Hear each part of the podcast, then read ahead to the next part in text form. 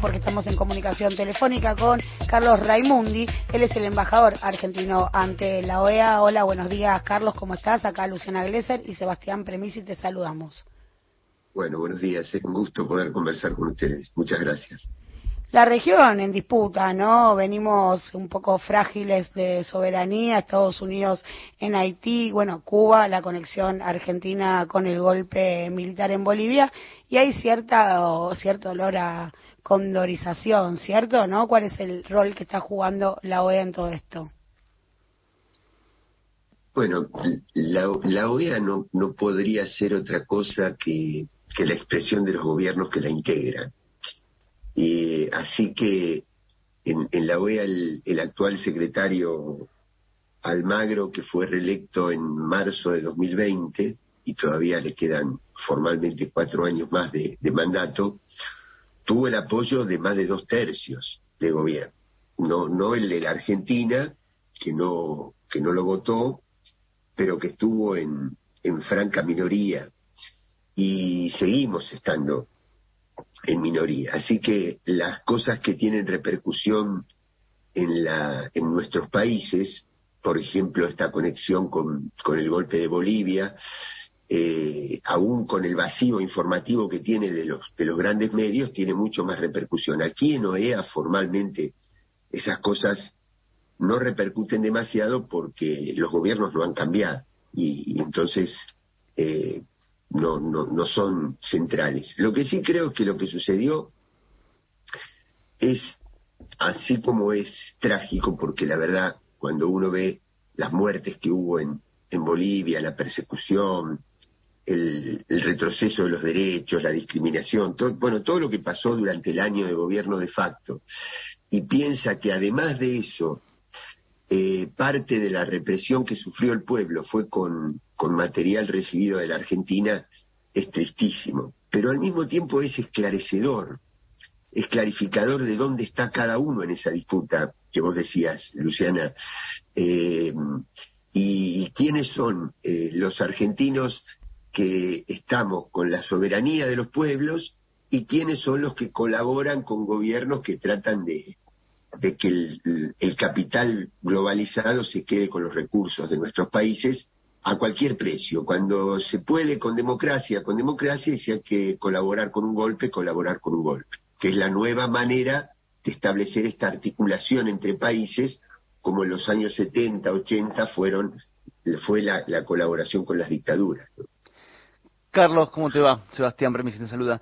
¿Qué, tal, Sebastián? Eh, trato de reforzar lo que te preguntó Luciana, esta suerte de condorización, digamos, plan, nuevo plan cóndor en toda la región, esta coordinación, digo, eh, digo, por ahí no lo va a hacer Almagro ese análisis, ni también, ni tampoco la OEA a nivel institucional, pero digo, por ahí sí los países que están más en sintonía con la Argentina, sí tratan de analizar esta, esta suerte de coordinación y ponerle ponerle palabras. ¿Lo están analizando, por lo menos los países donde puede haber sintonía, esta coordinación y qué hacer, ¿no? ¿Cómo, cómo blindar a las democracias?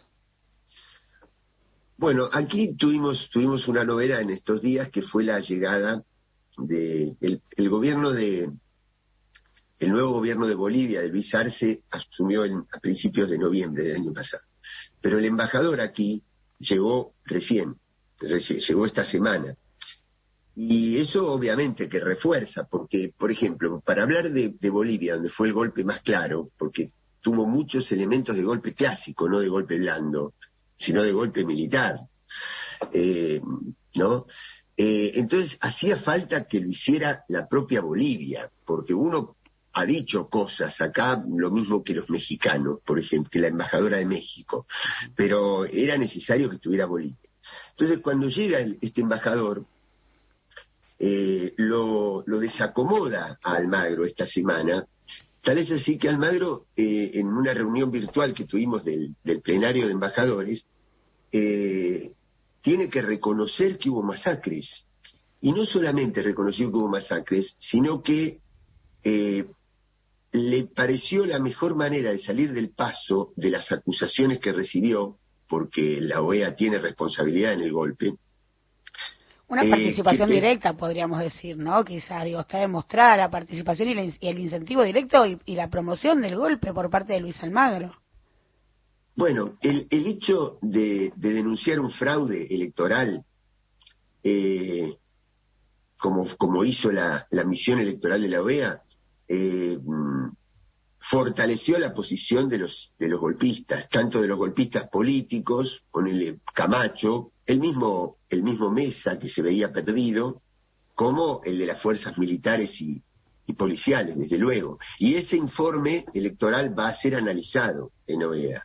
Aún con minoría, nosotros tenemos el derecho de pedir que se analicen estas cosas y que, y que lleguen, eh, que vengan este, eh, las universidades, por ejemplo, de distintos lugares del mundo que han analizado la, la falsedad de ese, de ese informe de la OEA. Pero te decía, es tal la falta de escrúpulos de este hombre, del secretario general, que pidió un minuto de silencio por los muertos en esas masacres, cuando él tendría que haberse quedado callado, guardado más recato, justamente por la responsabilidad que, tuvo la, OEA en ese momento, ¿no? Pero, pero ya les digo, aquí eh, se analizan estas cosas, desde luego.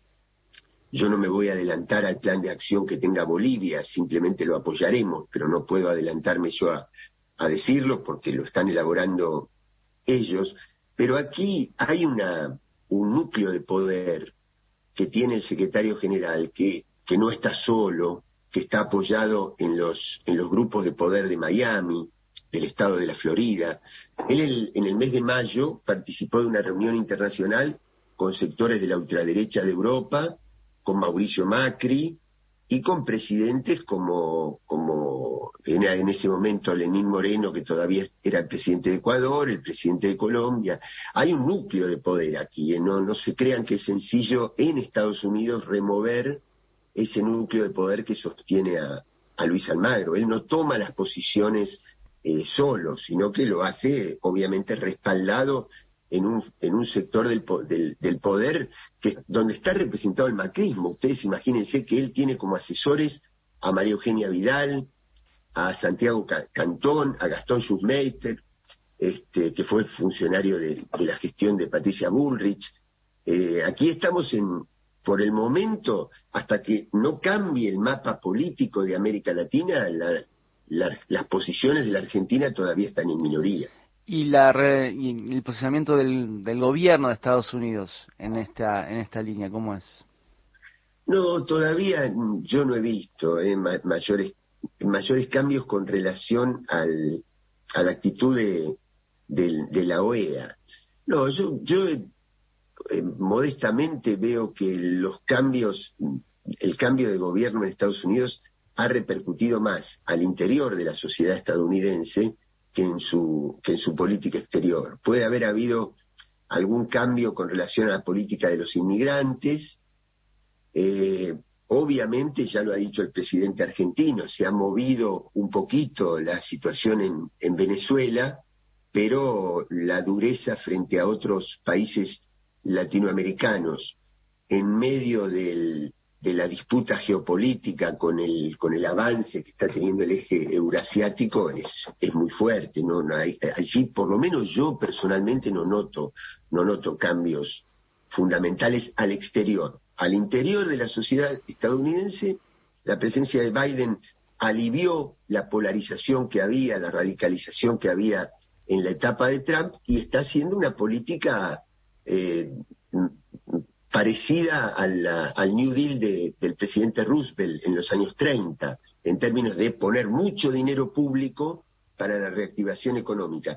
Y ahí tenemos que tener los ojos muy abiertos, en la Argentina en particular y en América Latina en general, porque lo que puede ser bueno para Estados Unidos en el sentido que deslegitima el discurso neoliberal, porque hay un déficit fiscal muy grande aquí en Estados Unidos con esta política que propone Biden, eh, es probable que, tengamos que pagarlo o que se pretenda que sea pagado por, este, por la recuperación de capitales del exterior. Por eso digo que Argentina, una cosa es elogiar el discurso hacia adentro de Biden y otra cosa es tener mucho cuidado, no vayamos a ser nosotros los que paguemos ese déficit que Biden está generando en su economía.